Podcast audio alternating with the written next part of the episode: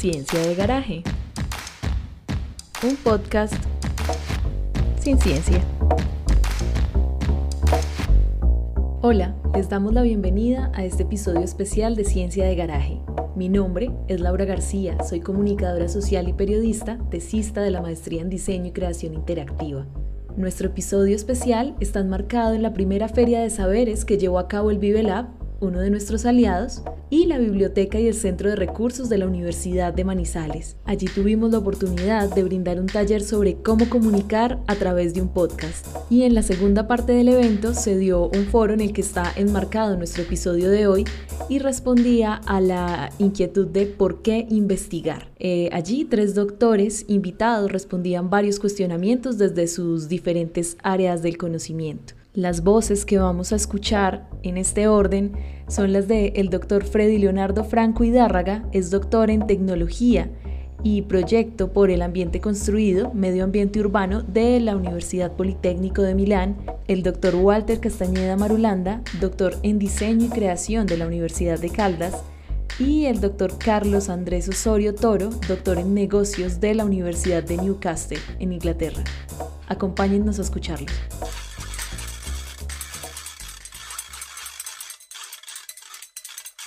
Esta primera parte del evento lleva por nombre ¿Por qué investigar?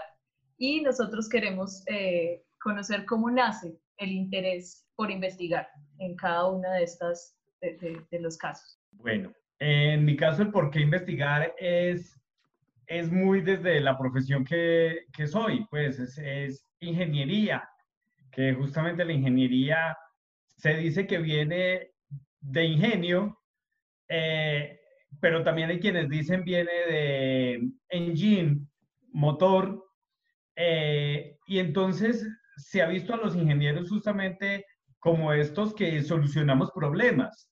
Y entonces a veces la investigación en nuestro caso es algo que es casi que innato, pero es una investigación que no corresponde, llamémosla así, a la investigación típica de las ciencias puras. Es una investigación que corresponde más diría yo, a las ciencias aplicadas, a la resolución de un problema, porque casi siempre los ingenieros somos muy dados, por ejemplo, a eso, a solucionar un, un problema, a darle como, como una mirada nueva a algún asunto, y pues es eso, aunque también, como te digo, hay, hay, hay trabajo de laboratorio, en muchos casos, eh, mucho es eh, en campo. A ver, yo vengo de un área que son las artes, un área en la que la investigación, digamos que no ha logrado unos niveles de desarrollo de tradición. Surgió la, la digamos como la posibilidad de hacerme algunas preguntas, pero desafortunadamente también, y digo afortunadamente porque me topé en mi proceso de crecimiento como, como profesional y como académico con el diseño. Y es que este viene siendo tránsito desde unas áreas que son muy prácticas las del hacer y cuya tradición respaldaba pues la creación, por ejemplo, del artefacto del objeto, pero que poco a poco viene ganando y, y, construyendo unas aspiraciones que son totalmente legítimas, que son las de pensarse como disciplina y comenzar a obtener elementos suficientes para constituirse como una ciencia. ¿Por qué investigar? Yo creo que esto muy, muy similar a, a los otros dos profesores que han, que han eh, respondido, va saliendo inicialmente de una motivación propia. Y en esto, eh, al igual que Freddy, también comencé en la ingeniería. Y después hubo un momento en la vida en que dije, Bepi, ¿qué tal la administración? Uno va entendiendo que cada cosa que uno aprende y cada paso que se va dando te va llevando hacia un punto en el cual uno no necesariamente sabe cuándo se van a unir todos esos puntos en la trama, pero se unen nunca se dejó la curiosidad por aprender y la curiosidad de, de tratar de entender por qué las cosas suceden como, como suceden.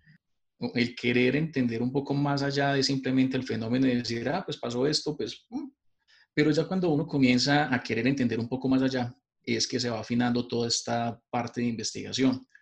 Eh, que yo digo, eso es de lo más interesante que puede hacer uno desde estudiante en la medida en que pueda pertenecer, por ejemplo, a semilleros de investigación. la investigación tiene que ser algo tangible que se pueda al menos leer. Digamos que aquí tenemos gente conectada de todos los niveles, de pregrado, de posgrado, y es importante eh, hacer una claridad, y es que a veces cuando estamos empezando, eh, si están en carreras de humanidades, entonces es, no, yo no toco, no toco temas cuantitativos porque es que eso no me corresponde, eso no es de mi área.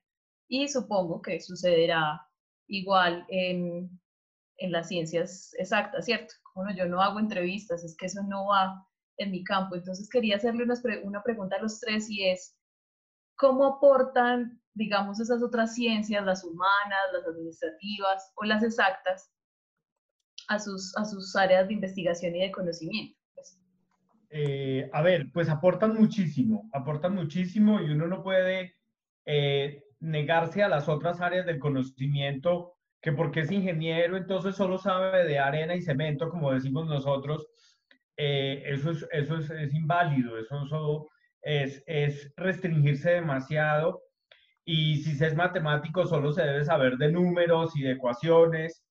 Eh, no, definitivamente, definitivamente es erróneo ese, ese, pensar porque el conocimiento y por ende la investigación que, que se encuentra, eh, que, que, encuentra ese conocimiento y, y, toda esa ligazón que se va dando, el ese encontrar información, el ese necesitarlo continuamente en la vida, pues requiere de muchas, de muchas eh, aproximaciones distintas. Desde el punto de vista de la ingeniería, a veces los estudiantes también nos pasa a nosotros que consideran que eso, que la ingeniería es eventualmente muchas matemáticas, mucha física, eh, cuando resulta que la ingeniería tiene una parte social tremendamente amplia, porque los ingenieros, como decía en un principio, estamos muy enfocados a resolver problemas y casi siempre son los problemas de una sociedad. Entonces, enfocarse en una sola cosa es, es para mí erróneo. Uno tiene que tener en la investigación un abanico muy amplio de posibilidades y ser muy open mind, por decirlo de alguna manera, a las nuevas tendencias, nuevos conocimientos o las aproximaciones que otras ciencias tienen de lo tuyo. Muy en la misma, eh, muy en sintonía con lo que dice el doctor Carlos. Este es un mundo cambiante y complejo. Aquí no estoy en realidad descubriendo absolutamente nada nuevo ni tampoco estoy diciendo nada que las personas del pasado no hubieran dicho, ¿cierto? Las ciencias han venido cambiando, que hoy hay otros modelos, eh, hay otros paradigmas, y ahí es donde voy en sintonía con lo que dicen los dos doctores, el doctor Carlos y el doctor Freddy. En, en efecto, investigarlo lleva a uno a salirse de zonas de confort. Mm, ¿Qué es eso de salirse de zonas de confort? Pues justamente es entender que el conocimiento o responder preguntas sobre curiosidades, que, sobre, asuntos sobre los cuales los seres humanos son curiosos, hoy en día es muy complejo hacerlo desde una sola perspectiva. Y claro, esto implica que se requiera entonces del auxilio de muchas disciplinas. Y en tal sentido, pues podríamos considerar que el diseño en su juventud tiene la fortuna de poder dialogar con otras disciplinas. A hoy casi que su paradigma o el que uno escucha entre muchos de los colegas es la transdisciplinaridad? Mm, yo creo que todos estamos aquí planteando la, la, necesidad de mirar las cosas de manera interdisciplinaria, porque si bien desde la disciplina propia uno puede mirar un fenómeno y puede investigar un fenómeno, mirarlo desde otra perspectiva, desde otros ojos, desde otros saberes, pues nos va a permitir complementar bastante todo lo que se está haciendo. Entonces, uno puede decir la importancia de, de hacer como esa polinización, como lo llaman algunos académicos de, en términos del conocimiento, es que otras ramas de la ciencia van a aportar nuevas teorías. Y en el caso de la administración, entonces nosotros bebemos de la sociología, eh, bebemos de la psicología, tenemos fuentes desde la ingeniería, desde las ciencias puras, el mismo diseño, eh, antropología, hay unos métodos que utilizan los cualitativos como los métodos etnográficos que tienen su origen desde la antropología y se convierten en algo muy fuerte, casi que llegan a convertirse en métodos propios a partir de la adaptación que se hace cuando se comienzan a trabajar con métodos de otras partes. Uno también tiene que estar muy pendiente de cómo otras ramas de la ciencia están desarrollando sus investigaciones porque nosotros aquí tenemos una ventaja muy grande y es que podemos prestar y adaptar esos saberes. Y ese es uno de los consejos que uno le da sobre todo a los estudiantes de maestría porque se meten muchas veces, se enfocan demasiado en el tema. Entonces, cuando hacen su búsqueda de literatura dicen, no, pero es que yo no encontré nada del tema mío. Pero es porque están buscando todo, llegar hasta, a que les cuadre hasta el último detalle. Y uno dice, hombre, no. Cada investigador tiene una caja de manera consciente o inconsciente. La pregunta es, eh, ¿cuál es la caja de herramientas que tienen ustedes? ¿Cuáles son esos, esos pequeños tips que nos pueden dar al público en general? Es el momento de tomar nota. Esto es Caja de Herramientas. Alguna de estas de pronto ya la mencioné, eso del ser muy open mind, el abrirse a otras, a otras posibilidades, de construir ese, ese, desaprender, eh, que muchas veces las obras de ingeniería no son la solución para los eh, problemas, por ejemplo, fluviales, que era lo que estaba trabajando en ese momento en mi doctorado. Y eso lo enseño en mis clases. A veces las obras no son justamente la solución. A veces los muros, a veces los gaviones, a veces los, los terraplenes, todo ese tipo de cosas no son la solución, sino que justamente agravan el problema. Entonces, una de esas herramientas que me ha tocado a mí echar mano es el desaprender. El desaprender. El, el no dar por cierto las cosas que eventualmente eh, desde hace siglos se tienen como como ciertas en la ingeniería, sino eh, hacerse como ese tipo de preguntas y, cuestionarse verdaderamente de forma más profunda. Otra, otra herramienta que me ha servido mucho es, es, de pronto trabajar un poco más en el, en el espacio y el tiempo. En el espacio y el tiempo es buscar un poquitico más allá eh, del punto en el cual uno está trabajando, siendo de pronto muy ingeniero, muy específico de, un, de una área geográfica, irse un poquitico más hacia los lados, hacia aguas arriba, hacia aguas abajo, en el caso de un río, hacia los laterales, irse un poquitico más lejos, mirar un poco desde más arriba. Y la última, eh, el tema de conjugar con otras áreas. Em, si uno debe pensar en qué cositas echar en esa caja de herramientas, insistiendo que no es una fórmula universal, sino digamos algo que a uno le entrega la, experiencia, uno pensaría, primero, hay que desconfiar del problema. Como lo mencionaba anteriormente, esa relación entre el diseño y los hechos, eh, digamos que está muy imbricada. Y el diseño como práctica profesional a su vez depende en una muy buena medida de una relación con el cliente. Aquí ya estoy hablando del estudiante de diseño. Segundo, eh, yo pensaría como en una pirámide, en un triangulito en donde el diseñador debería de observar la relación persona, entorno, contexto, que son tres cosas distintas.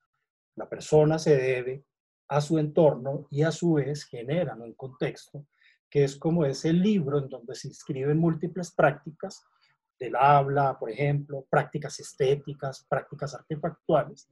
Tercero, uno, dos, tres, probar todas las veces que se requiera o el resultado o la hipótesis para tener la certeza de que se va a dar un salto al vacío lo más eficaz posible, de tal suerte que lo que se proponga tenga la posibilidad de convertirse en un objeto aceptable, replicable, que sea inclusive un objeto refutable en determinado caso. Bueno, y dentro de estas herramientas también, digamos que, que eso depende mucho de de la historia que uno haya ido desarrollando como investigador, de las personas con las que se ha encontrado, de los cursos que ha tomado, de las cosas que ha vivido.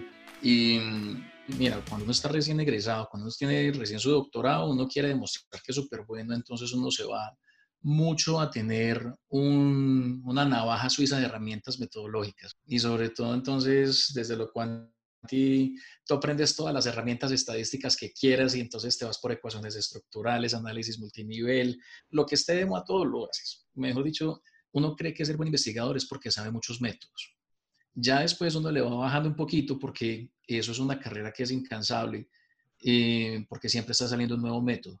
Pero entonces tú comienzas a darte cuenta que lo importante no es tanto el método, sino que es eh, qué es lo que se investiga, entender bien, bien el problema que eso ya requiere un poco más de madurez y cuando tú hayas entendido que no, que si bien es muy importante la rigurosidad del método con el que trabajas, porque eso es lo que hace al científico, la rigurosidad del método y lo que, y lo que mencionaban ahorita de hacer que sea generalizable, que sea universal, que sea replicable y me parece muy importante que sea refutable. Porque también hay que ser muy claros que nosotros con la ciencia, independientes si somos ciencias sociales, económicas, ingenieriles, puras, nosotros no buscamos la verdad. La verdad y el dogma lo dejamos para otras cosas. Aquí nosotros buscamos la mejor explicación plausible del fenómeno. Eh, también está lo de retar y cuestionar los supuestos que se dan por ciertos, y ahí es de donde salen las investigaciones más interesantes. Hay cosas que nosotros damos por sentado, pero que no entendemos bien el por qué. Cuando retamos esos supuestos y cuando comenzamos a cuestionar eso, es que salen cosas bien chéveres. Y también ver la importancia de una buena teoría, porque hay veces la gente se va mucho a la investigación práctica y el pragmatismo y todo lo práctico, pero hay que tener muy en cuenta que la investigación cuando se hace seriamente, tiene que tener un sustento teórico. Y aquí sí la importancia de una buena teoría es vital y eso lo podemos ver eh, en los journals buenos. Em, y también hay que estar muy pendiente de lo que está pasando en el mundo, porque ahí es de donde nosotros vamos a nutrir todos nuestros problemas de investigación y ver no solamente las causas, sino los efectos de, de lo que estamos investigando. Eh, rápidamente les, les hacemos como un resumen a los, a los asistentes. Eh, tocaron un tema eh, de manera separada, sin preguntas distintas, eh, sobre la relación con la comunidad, que creo que vale la pena eh, rescatarlo, ¿cierto? Como, como la investigación, de la mano también con la comunidad. Y en esta caja de herramientas nos dejaron algunas herramientas como tener la mente abierta, desaprender, romper los límites, nutrirse de otras disciplinas, tener pruebas, preguntarse si vale la pena las investigaciones que se están haciendo, los sustentos teóricos y eh, pues no tener como ese miedo a equivocarse, porque afortunadamente podemos eh, hacerlo, incluso cuando estamos iniciando en diferentes niveles.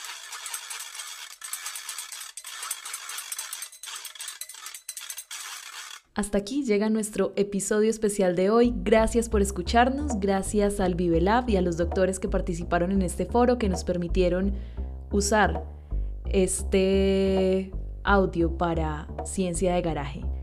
Si te gustó este capítulo nos ayudaría muchísimo si lo compartes. Puedes encontrar nuestro canal en Spotify, en Apple Podcasts, Google Podcasts. También nos puedes escuchar a través de nuestra página cienciadegaraje.com.